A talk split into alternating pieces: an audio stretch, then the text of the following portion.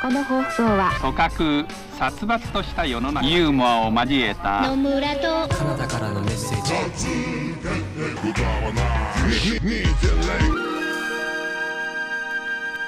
ヨタ話2.0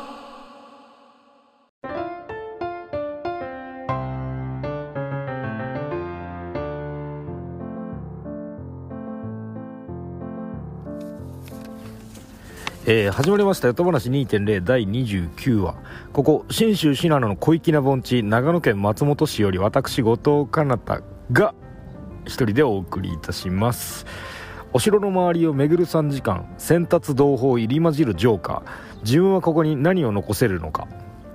嘘のない言葉他愛のない形言葉にならない情熱。山の眼差し囲まれる空気。キュンとした風身の引き締まる寒空の日々。みんなが人生を分けてくれてまた温まる。瞬く間にまた朝が来る。言葉にできない孤独脳内のコードをほどく。今日も探す中古の工具。再確認する自分の役割。イデアよりマクガフィン。晒してきた間違い。懺悔のように吐き出してさすらい。風を読んで明日へ旅立ち。山と風が運ぶ匂い。空に消える吐息と煙。白から青。でもビルはグレー。望遠メッシュはブルーとグリーン。明日は何色？このヨタ話。今日は3度目一人会。ヨタつく足で記すエピローグというわけで今週もいな。こ、えー今日もよろしくお願いします。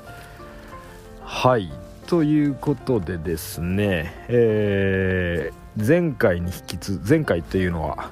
えー今週上がっている、えー28話に引き続き29話も、えー一人会というか、えー野村と彼方別々で撮ってますね。えーで僕はですねえー一人会でノーゲストで、えーまた喋ろうと思ってるんですけどまあメインのコンテンツになるのが今松本市松本の城下どうのこうのって工場でも言ってたんですけどえーそうですね、えー僕の参加している松本建築芸術祭の、まあ、インストールが終わったので、えーまあ、その振り返りをメインに、えー現在松本城の敷地内にいるんですけどあのこう松本を歩きながら前回撮ったように、え松本の、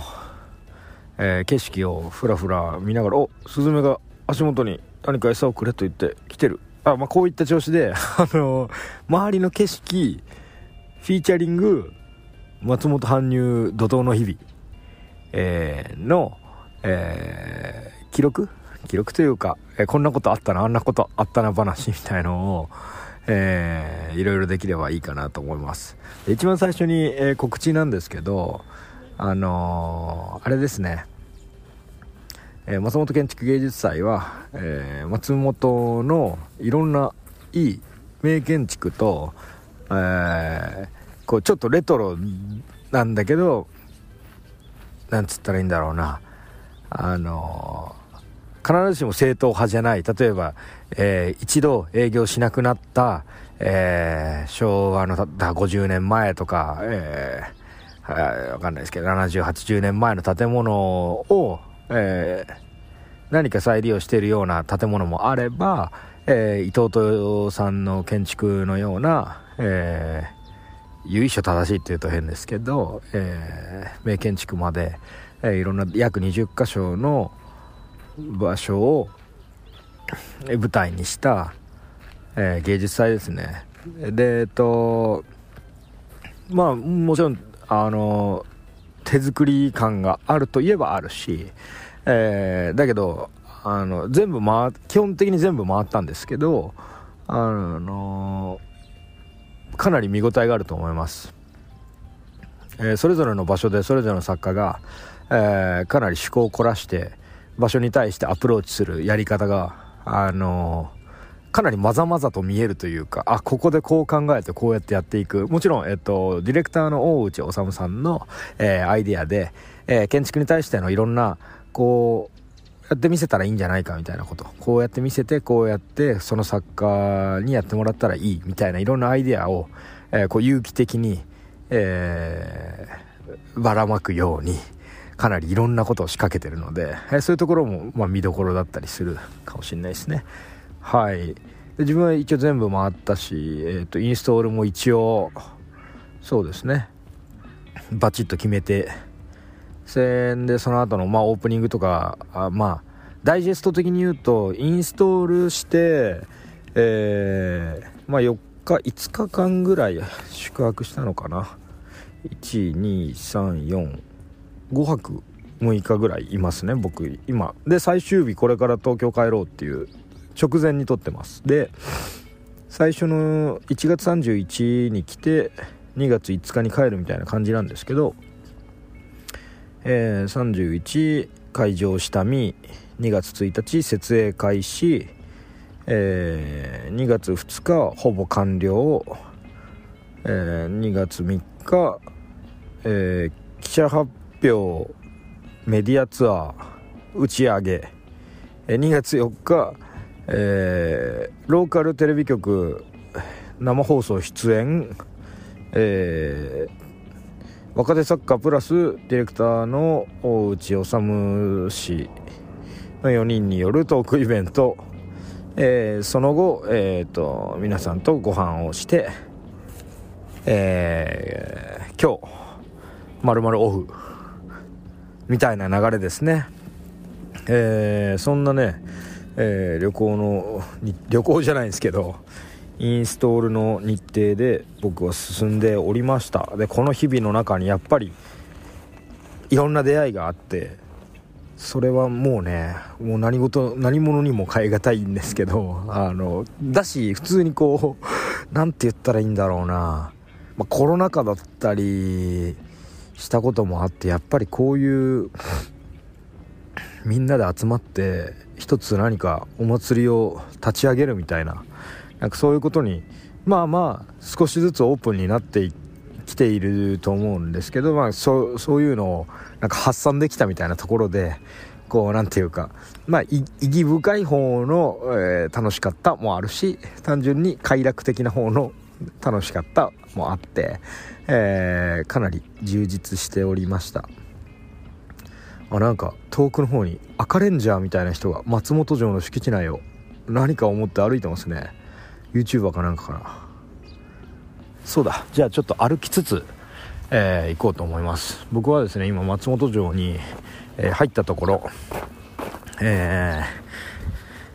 ー、写真スポットがあるんですよね。お城がよく見える。第一の写真スポットみたいなところがあってそこからどんどん歩いていきます。でそうだな。えー、いやでもいろんな経験がありましたね。あのー、まずだから芸術祭への参加っていうのが、まあ、港メディアミュージアムっていう、えー、茨城県の中港であ僕の昔の経験で言うと、えー、中港っていうところで行われてた、えー、あまだ続いてるかな、えー、芸術祭とあの、あれは何て言ったっけな。えーと、広島県の竹原市村、えー、竹原っていうところ。文化財保存地区があるところですね。で行われている、えー、あの芸術祭というかまあ展示、えー、その2つがまあ日本の地方で参加した芸術祭で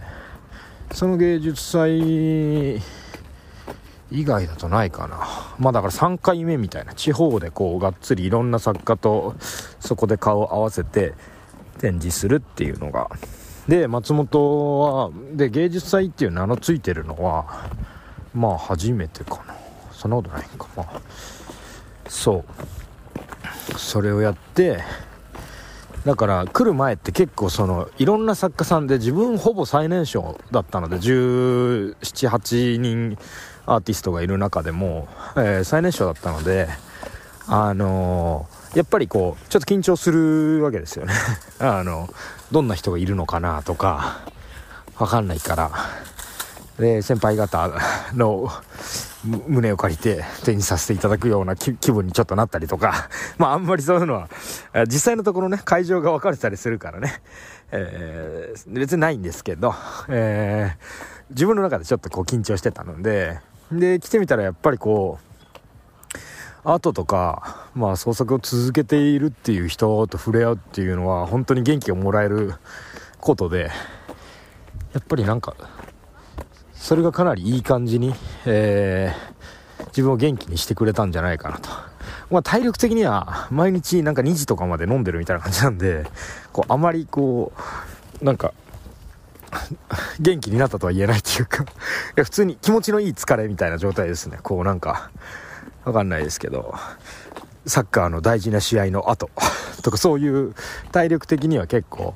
はーってなってるけど、まあ頑張ったんちゃうみたいな、そういう気分で、いいですね。お、松本城の、えー、正面入り口から側面、90度側面左側に来ましたね。こっちもかっこいいな。あ、お堀に鯉がいて、あっちにカモがいる。はあ、みんな写真撮ってんな。ああ、こっち映えスポットだな。はいはいこっからああはいはいはいはいいいねいい感じはいでそういう英気を養うような、えー、っとむしろブーストするような、えー、トリップでした。で、えー、僕がだから初体験だったこともいろいろあってまずはだから記者発表っていう記者の人を集めてえー、展示会場の1個が映画館なんであ昔使われてた映画館なのかな。まだやってんのかな、えー、その映画館に記者の方々を集めて、えー、あでアーティストも集まってえー、もろもろ紹介していただくみたいな。で紹介してもらってこうぴょこってお辞儀してあのアーティストのそこでやることはぴょこってお辞儀して、えー、その後記念撮影をする。で終わりでそこにアーティスト一堂に返すんですけど、あのー、ていうか、挨拶がしづらい。その一瞬で終わってしまうから。で、その後、えー、メディアツアーっていうのやりましたね。だから自分の展示会場に戻って、そうすると、あのー、メディアの方々、20社ぐらいですかね、20人ぐらいは多分いたと思うんですけど、あの東京アートビートの人とかタイムアウト東京の方とかあとどどんな人がいたんだろうな。あんま あとはまあ地方のえー、長野県なり松本市なりの多分新聞の方とか、えー、がこうカメラ持って、えー、撮影撮影というか一応話を聞いてくれるんですよね。あの僕の展示会場に来たら、えー、何か質問ありますかってえー、ツアーの方が言って、えー、こうこうこうで、僕の作品はこうこうこうですっていうのを僕が、まあ質問あったかなと忘れちゃったけど、えー、僕の作品について、えー、なんかかんかきっかけをいただいて話して、まあ基本的には多分写真が撮りたいのが大きかったのか、僕があの、作った新作の横にこう立って説明し始めたら、パシャパシャパシャパシャって、あの、記者会見でしか聞かないパシャパシャ音を、え、めちゃめちゃ聞いて、お、この中で俺説明するの緊張すると思って、で、後からインスタに上がってた自分が説明してるところの動画見たら、なんか、ちょっとポッピンみたいな動きになってて あの、別にダンスできないんですけど、こう、あの、わかりますかね？ロボットダンスじゃないんですけど、こう、カクカクみたいな動きになってて、ちょっと恥ずかしかったです。あの、そう。で、メディアツアー初だったですね。初だったことですよ。記者発表初。メディアツアー初。あ、で、その後に、えー、アーティストは打ち上げに行ったんだな。えー、打ち上げというかな、懇親会みたいな。だから、えっ、ー、と、アーティスト同士で、ちょっと挨拶する場がなかったのもあって、えー、行きました。で、ヴィーナスっていう、言うたらこう、ちょっと、バスエチックな、あのスナックがあるんですよね。でスナックっていうそのマイクだけがカラオケがあってママがいるだけではなくあそれはもちろんあるんですけどバンドセットとかあってドラムか。ドラムとかギターとかがその場にあって、えー、演奏しようと思ったら多分ちょっとできる人とかだったらこうできちゃうみたいな。カラオケと共にそれがあるから。でその日はあの DJ の方が多分よお呼ばれされてたから、えーその人がめちゃめちゃ回してくれてたんですよ。でアーティストと関係者含めかなり大人数で集まって、えー懇親会みたいなことをしておりました。うんでよかったですね。あの多分1時間とか1時間半ぐらいは普通にみんな、えーそれぞれの場所で喋ってたんですけど、えー途中で、えー、と事務局の方の粋な計らいでこう無茶ぶり的にカラオケが始まるみたいな。でカラオケが始まったら、えっと、僕そ今これ話してる2月3日の話なんですけど2月4日に展示が始まる初日に若手作家でトークイベントやろうみたいな話になってるんですけどその若手作家っていうのは3人いてでその俺以外の2人が割と率先してカラオケに曲を入れた入れ出したんですよ。カラオケそうそうそうそう。そしたらその2人が歌ったんならえっ、と僕あ後藤も歌いなさいとなってあの歌わされることになりました。割と尻込んでましたもともと。だけどえっと結局は何だったっけな。まあ他の作家はえー、ガラスの少年でしたっけ？あの近畿の。あれを入れて結構盛り上がるみたいな。そのあれをあれを振りにして歌うってなったらもう世界に入って歌うしかないんですけどそれをこう丁寧に。あのまあこう近畿になりきるっていうよりもその美少年みたいなものになりきっていくっていうやり方で、えーっと会場をロックしてたりえーっとあとあれ？もう一方の彼はね、えー何歌ったんだっけ？そそっちが一番最初だった。小さな声の歌だったかな、まあ世代なんでね。えー確か歌ってでその流れもあって僕はもうどうしようって。僕基本的にカラオケ行ったらあれなんですよね。あの日本語ラップ大好きなんで大体本当に歌いたいだろう曲とかってないんですよ。その時になってあこれが歌いたかったのになみたいになってないんですよ。だし例えばチンザ・ドープネスぐらいメジャーな人 あのヒップホップ的にメジャーな人でもあの CM とかに使われてるモードって曲しかないとかあチンザプラスドーピングバンドしかないみたいな。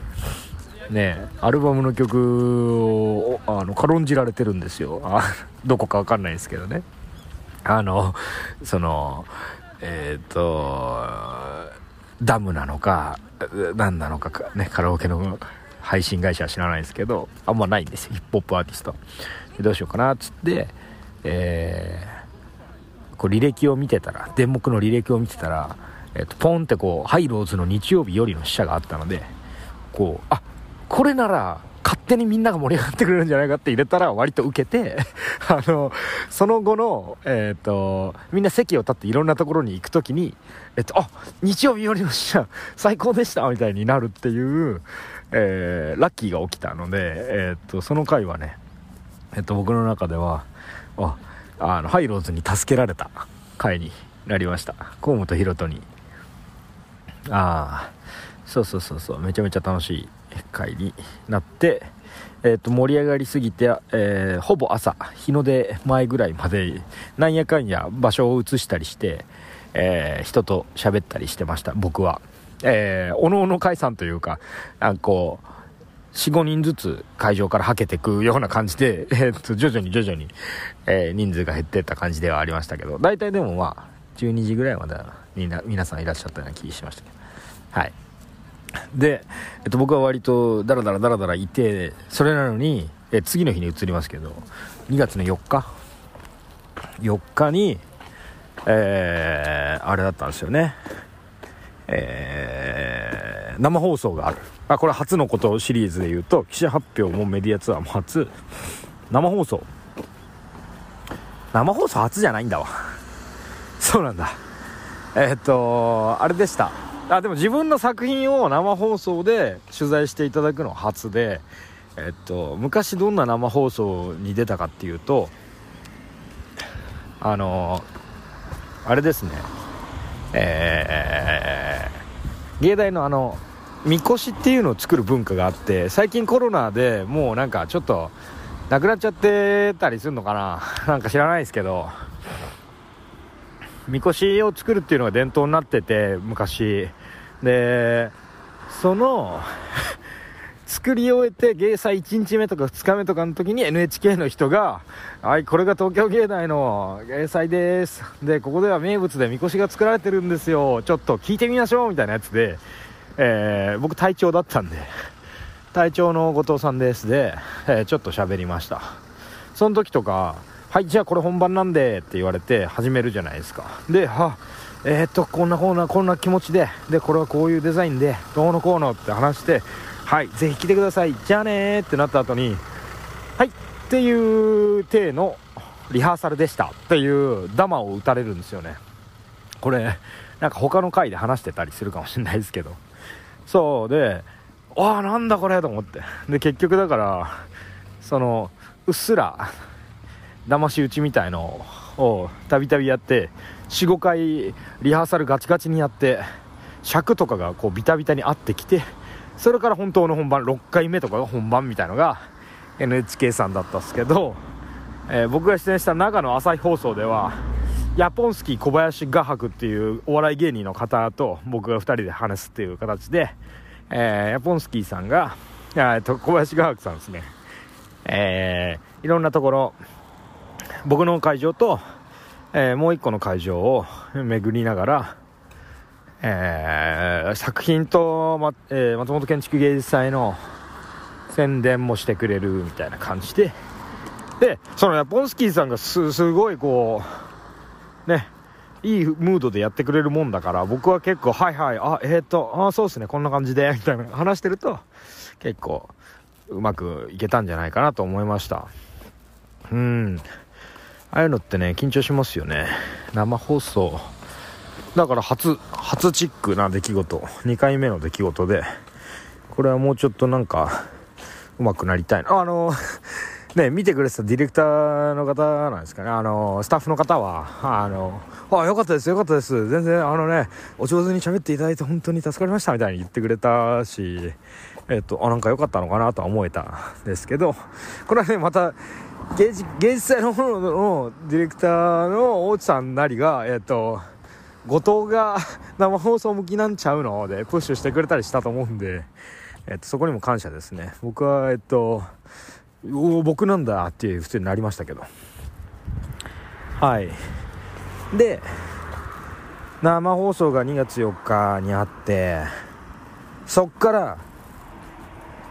もうねだからね大変だったのは 前日朝方までなんやかんや人と話してあの暮らして、寝るの4時半から5時の間ぐらいとか やべえとかなってんですけど、その次の日の生中継の、えー、あれ？なんて言うんだ、打ち合わせ？が8時15分。朝の。だからその間、3時間とかなんですよね。寝れても3時間みたいな。だから3時間ぐらい寝て、生放送打ち合わせに行って、えー、その2時間後が生放送本番。だから一度ホテル帰って仮眠したかな？仮眠してないか、えー、少し体を休めてまた戻ってやるみたいな。そうそうやって。で、えー、そっからですよ。そこの日が忙しかった。昨日ですけど。あの、僕が生放送終わったプハーってなってそしたら、えー、っと、自分の展示会場のスタッフの方が、えー、お話ちょっと聞かせていただけるとありがたいですって言って、スタッフの方に自分の作品の説明したり、えー、その時間帯もね、他の作家さんも巡ってこられたりしてたんで、いろいろお話しして、えー、プハーってずっとしてたかったんですけど、え、10時に終わる、えっと、終わったら、今度は、あれなんですよね。3時からトークショーが始まる。だから2時には、えー、トークショー若手作家とディレクターのトークショー。が始まるから2時にはトークショーの方の会場に来てくれと。っってことはですね、えー、まあ11時ぐらいにもろもろあじゃあ会場出ても大丈夫だなって感じになるわけですよ。10時半ぐらいから生放送やってたんで。で11つまり11時から2時の間にしかあれがないんですよ。えー、時間がない。ででなんで時間がないって言ってるかっていうとあの結構あるやんって思うじゃないですか。プハーとすりゃええやんって。でもこのトークショーをやるためにはこうそのトークショーで話題に上がるだろう他の会場自分が展示した場所以外の他の作家さんの、えー、展示されている会場を見見とく必要があるというか。そりゃそうっすよね。あのそれは話題に上がること必須じゃないですか。なんで、えー、結構大変、結果的にはかなり大変だったんですけど、3時間、3時間しかなくて、その間にちょっと昼も食べたいじゃんと思いながら、全箇所回れるのかなと思って、基本移動徒歩なんですけど、あ、こっち行けないのか。おっとっとっと。そう、移動徒歩で回ると。っていうのをやって、入っちゃってるよ、こっち。そうそれをだからねやり始めたら10まあ20会場近くあるうちのほぼコンプリートギリできるけど集合になんか6分遅れるみたいになって。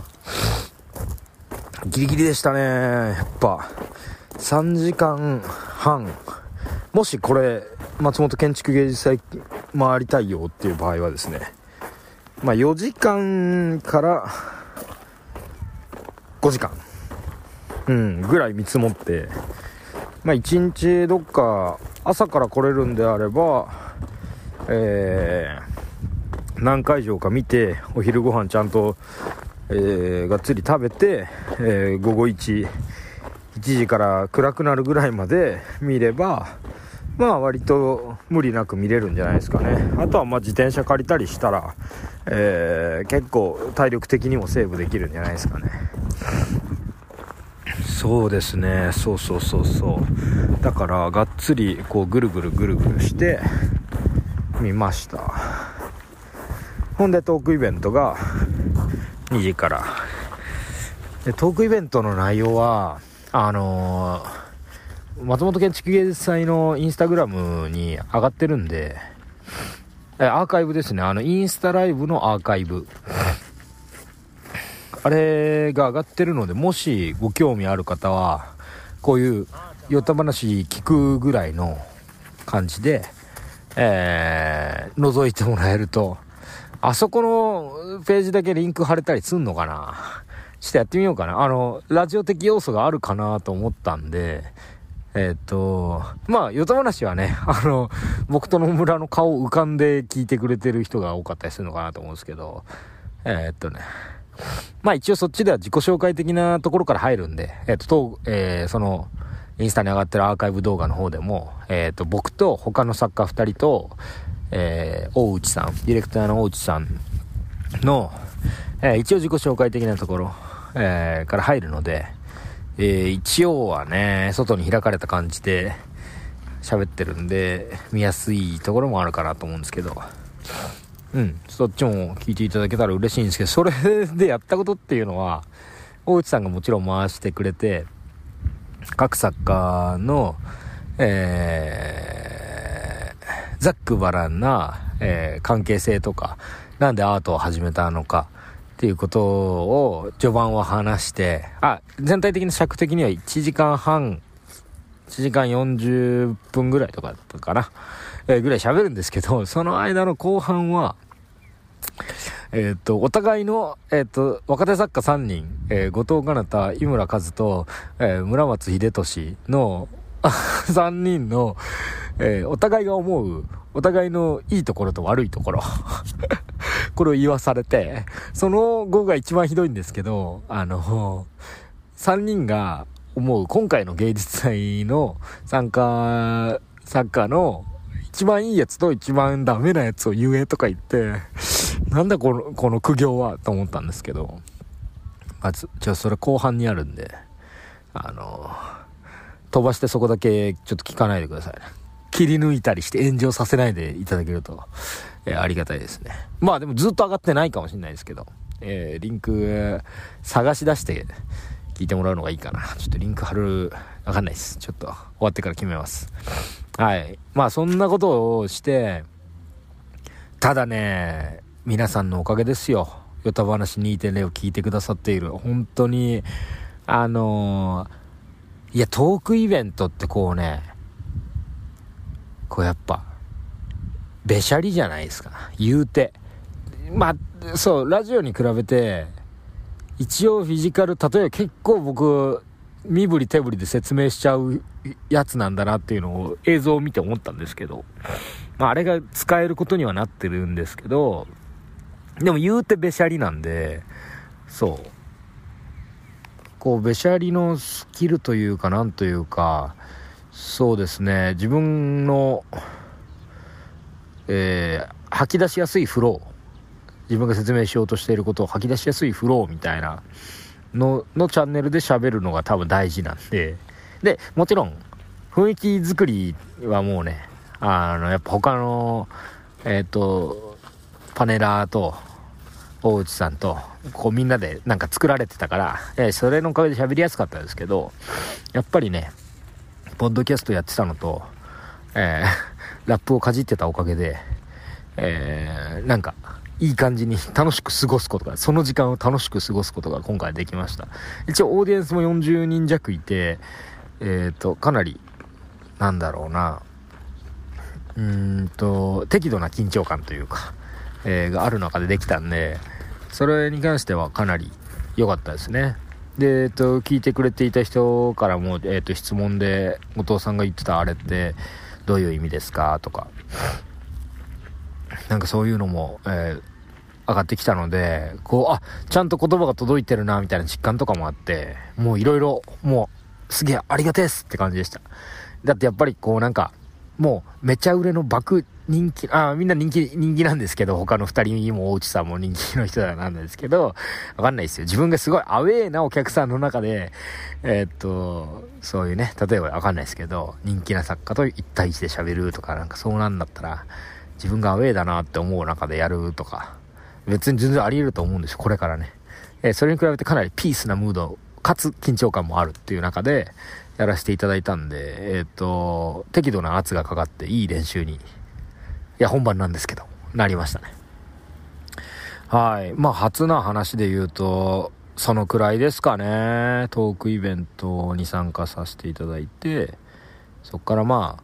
あ、えー、ミシシッピさんっていう他、他の作家さんのトークイベントも見に行ったりして、その後、その直後やってたんで、えー、っと、そこで、えー、だらだらっと話して、えー、あ、じゃあ夜ご飯みんなで食べますかって言って、みんなで、そこにいた8人ぐらいで、えーご飯を食べに行って、えー解散して、寝て、今に至るって感じですね。えーちょっと時系列で喋っちゃったんですけど。えーただその怒涛の記者発表メディアツアー、えー生放送トークイベントっていう怒涛のが始まる直前、えーあれですね、インストールがパパッと終わった、まあ、これ2月2日なんですけど、その時に、あの、俺が設営してる途中に、え、大内さんいらっしゃって、あの、スペシャルゲストですって言って連れてきた人が、あの、世界の雪正井田で、えっと、世界のとか言って、あの、まあ、知らない人向けに説明すると、まあ、あの、同期の中で一番、えー、こう、コマーシャル的に成功している、コマーシャル的にっていうか、あの、全体的に、えー画家ですね。えー、井田くん。同同期なんですよ。えーっと、同期の星がね、えー出展作家にいて、で、井田くんはね、あのーまあ、作品自体かなりシンプルだから、設営をパパッと終わらせて、えーっと、帰る予定だったっぽかったんですけど、えー設営してるところにひょこっと遊びに来てくれて、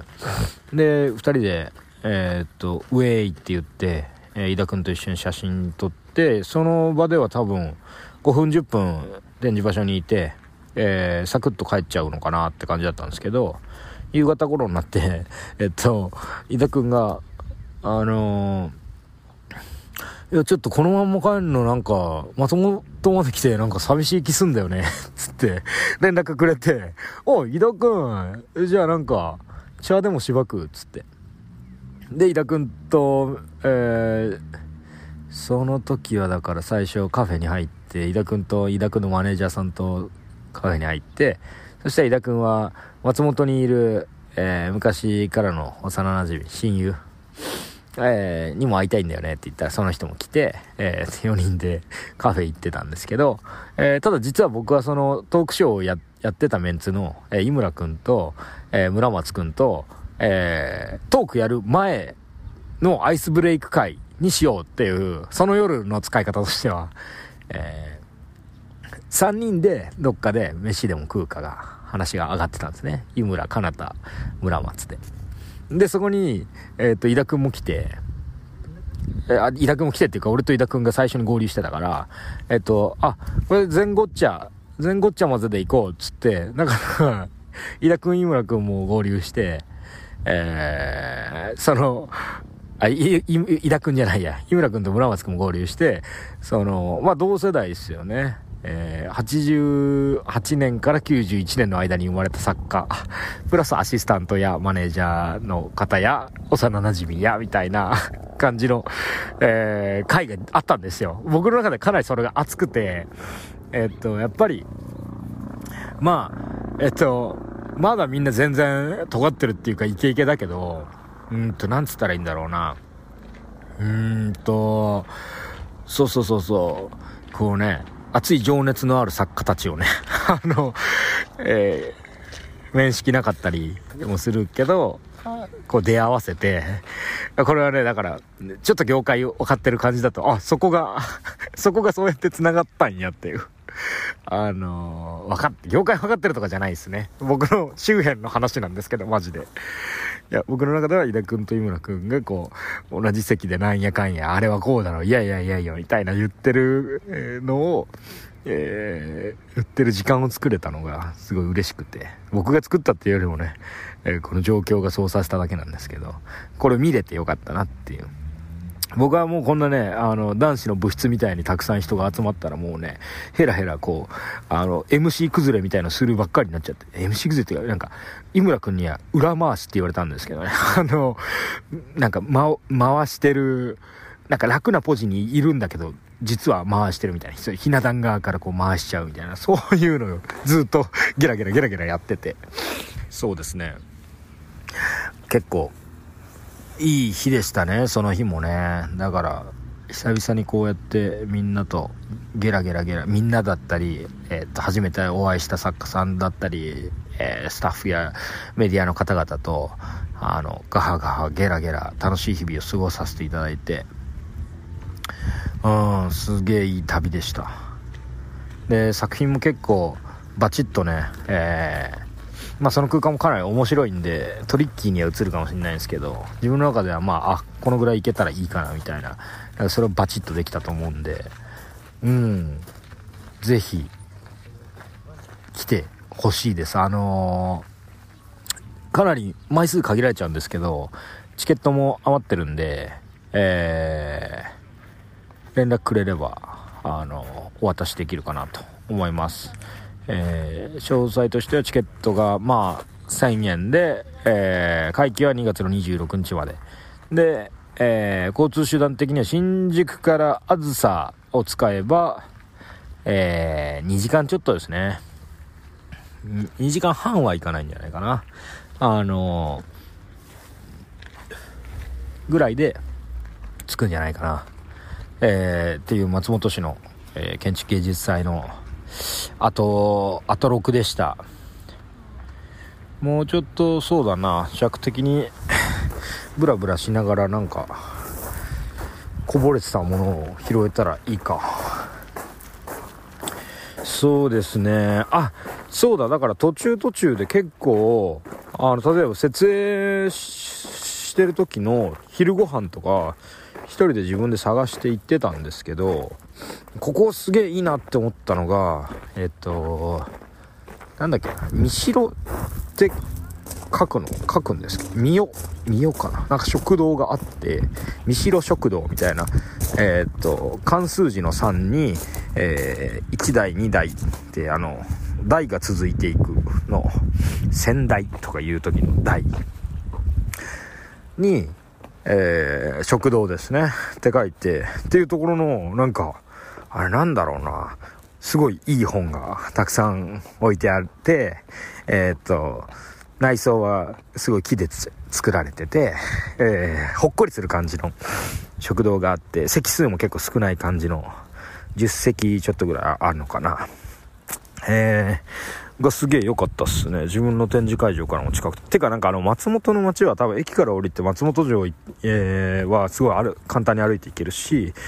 えー、松本城と駅と結ぶあたり周辺に、うーん、たくさん展示会場があるんですよ。そうそうそうそうそう。だから、めちゃめちゃコンパクトな中に、そういう美味しいご飯屋さん、カフェ、えー、面白い建築、えー、民、民芸であったりとか、あの、美術館であったりとかがコンパクトにこう収まってるんで、十分歩いていろいろ回れちゃう街っていうところはまずいいんですけど、えー、三代食堂とあとなんか、飯屋、えー、カフェ、アジサイ、アジサイ良かったですね。アジサイは本当にデザートが美味しくて、えー、あと他、今回回ったとこ、あ、えー、パンセ小松パン屋さんの牛乳パンは、すごい、こうちょっと、すごいボリュームで430円みたいな感じなんですけど、あの、クリームが間に挟まってパンでサンドされてるんですけど、うん。あれはなんか、ちょっと、一回、一回買うと、なんか嬉しい気持ちになる。少しこうなんだろうなクリームにジャリッと砂糖が入ってる感じなのかな。少し給食を思い出すようなところもあるんですけどうん小松さんはうまかったでしょ？三代食堂でしょ？あとインドカレーインド山っていうところも行きましたね。カレー屋さん。そこはなんかあれなんだろうな、あえて作られた飲み屋街みたいな、なんか天井の低い平屋の建建物っていうか個室に壁がついてるみたいな建物がこうボンボンボンボンって長屋みたいに繋がってるとこあって。でそうそうそう。それをあのー、テナントたちが入ってなんなんやかんやしてるんですけどあの昼に行くとインド山しか営業してないみたいな状態になっててもうなんかあのちょっと言葉があれなんですけどこうげ下等味があるっていうか大丈夫かな？みたいな。多分夜元気なんですよ。お、おそらく。おそらくね。夜、えー、絶対元気なんですけど、なんか昼見ると、おなんか、どこも閉まってて怖いみたいなとこあって。インド山はすごかったっすね。っていうのは、チャパティもちゃんと出てくるタイプの、えー、っと、なんか量産型じゃないカレー屋さん。まあ、チャパティも出るか。えー、っと、おそらくインドの方だと思うんですけどね、店長、あの、お父さんもそうそうそうそう、えー、インド山行ったでしょ？あそこも良かったですね。だから、カレーの味とかも最初にご説明していただいたんですけど、えっ、ー、と、いわゆるこんななんかこういう甘い、よくあるチキンの感じじゃなくて、えっ、ー、と、味付けは、北の方っつってたかな、インドの。なんか、だから少し独特ではあるんですけど、とかそういういろいろ説明してくれて、本場なんだろうみたいな。僕もあんまりグルメじゃないんでわかんないですけど。うん。インド山に行きましたね。インド山、三代食堂、アジサイ。まあ、前回行ったのはコーヒーショップ。あ、コーヒー美学安倍でしょ。えー、だパンセ小松。あとなんか行ったっけなお店。あと、海地小学校のお土産ショップ面白かったっすね。なんか旧海地小学校っていう、多分文化財ですかね。あの建築があるんですけど、そこはちょっと工事で、まあ、外からですらあんまり見れないような感じになってて、ちょっとがっかりだったんですけど、あの、展示会場の一つになってる司祭館っていうところがそのすぐ併設されたようなところがあるんで、行ってみたら、えー、っと、そのお土産ショップは結構がっつりやってて、えー、そこでなんか手ぬぐい買ったりしましたね。レトロなえー、っとあ教古い教科書とかもあれ売ってたかな？あれさすがに再発してんのかな？再発っていうかあの新しく吸ってんのかどうなのか俺も分かんなかったんですけどそういうのとか売ってて。あれは面白かったですね。あと観光に来てなんか面白そうなとこなんかあったかな？メディアガーデン。うん。そうだな。そんな感じ。僕は結局ね松本城ぐるぐるぐるぐるっと中をずっと歩いてます。なんか途中外に出たんですけどちょっと車の音ってでかく入りがちなんじゃないかっていう、えー、ビビりがあってえー、そうこれ徒歩の音とかの方がまだマシなのかなって砂利とかだけど。だから結構ベンチに座ったり松本城を歩いたりしているだけでえっとちょっと景色があまり変わらない。あ二の丸御殿絵図あーすっげえな。部屋めちゃめちゃあるな。今はね。えー、あすごいな。これ長官図みたいに、えー、二の丸御殿っていう、えー、松本城の御殿が部屋ざっとね30個ぐらいありますよ。すごいな。もっとあるかもな。40番まで振ってあって全部部屋。えー、かまど台所上台所。今台所役所。難度部屋近所番所。物置寝間。まかない所役所。まかない所まかない所番所。近所部屋用人部屋庭井戸番所。番所が金部屋。接近だ。へえこうやって書くんだ接近。最近大工の人と話してお便所をねあのつけるだけだからね接近大工ですよとか言って雪を隠すとか言って接近。えー、で味噌部屋。待って接近と味噌部屋が隣り合ってるってどこだろう？38と9えー、あ味噌部屋はでかくてやっぱ接近はすごい小さい。そう一番外の角にある。接近だね。えー、元締め部屋。あでかい。年寄り部屋。名前が露骨だわ。えー、すごいな。玄関広間槍の間式台内玄関勝ち番所餅筒番所炭部屋廊下故障番所書院次の間三の間入り側坊主部屋小遣い番所雑事草履取り部屋家具部屋かでかまどみたいな。ああそうか。二の丸御殿越でした。はい。僕はこの時点ではね、えっと、この前に上がってる28話のね、えー、野村くん担当の回はね、ちょっとまだ聞けてないんで、あれなんですけど、うんと、ちょっとチルな、あの、こう日記みたいな、えー、回になったかと思います。そうですね、えー、まあ僕はこんな感じで、えー、松本で展示してるよっていう話でした。であとはあのあっちの方もねぜひ見ていただきたいです。あのプロット。えー、っと僕が今手伝っている有馬ストンビルの窓。だからあれですね。えー、っと岸雲っていうんですか？こういうの。あのたまたま。あのー建築系の展示、えー、松本建築芸術祭とそのプロットの方はもう GA でねあの建築雑誌の GA がやってる展示。で、えー、佐藤健吾氏が僕がたまたま作ったその窓の設計設計図じゃなくて何て言うんですか？スケッチみたいな、えー、部材たちを持ってって展示してるはずなんで、えーまあ、そっちもねぜひぜひ。リンク一応貼っとこうかな。見ていただけたらと。北参道でやってるはずなのでこの時期。これがドロップされるような時期は、えー、そっちの、えー、もしお近くにおお立ち寄りの際はぜひ。はい。ではでは短いですけど50分、えー、になったので、え今回は終わろうかなと思います。えー、はい。えーここまでご視聴ありがとうございました。お相手は後藤かなたでした。ピースウィアオ聞いてくれてありがとうございました。次回もお願いします。じゃあね